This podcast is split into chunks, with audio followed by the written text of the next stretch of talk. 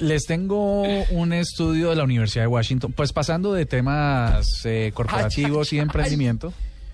Sonó el gato sí, que sí, me sonó. metió, Juanita.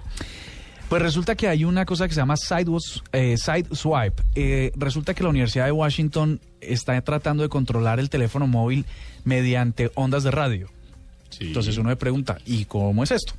Pues resulta que cuando las manos se mueven, interfieren las ondas de radio que recibe el celular. Entonces lo que están tratando de investigar, y que ya está muy próximo a hacerlo, es que con el movimiento de sus manos el teléfono interprete qué es lo que usted se supone que va a hacer. Sí, Y cuando eso pasa, pues el teléfono actúa automáticamente. como, como, el, como el teclado predictivo, más o menos. Sí, más o menos. Entonces eh, ya sabe lo que si usted mueve las manos de X o cierta forma, interfiere las ondas de radio, dos antenas pequeñitas que tiene el teléfono en, la, eh, por, en su interior traducen esa información y ejecutan una acción. Qué bien. Entonces, ¿qué es lo que van a lograr con eso? Ellos dicen, pero bueno, ¿y toda esta tecnología de que las manos interfieran las ondas de radio para qué? Para reducir en 87% el consumo de batería.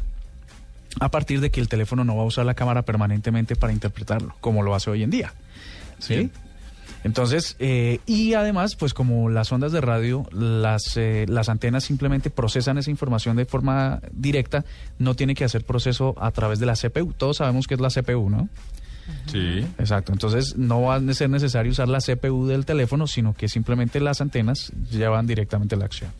Pues me parece buenísimo. La Universidad de Washington, ahora les voy a... Sideswipe es el Sí.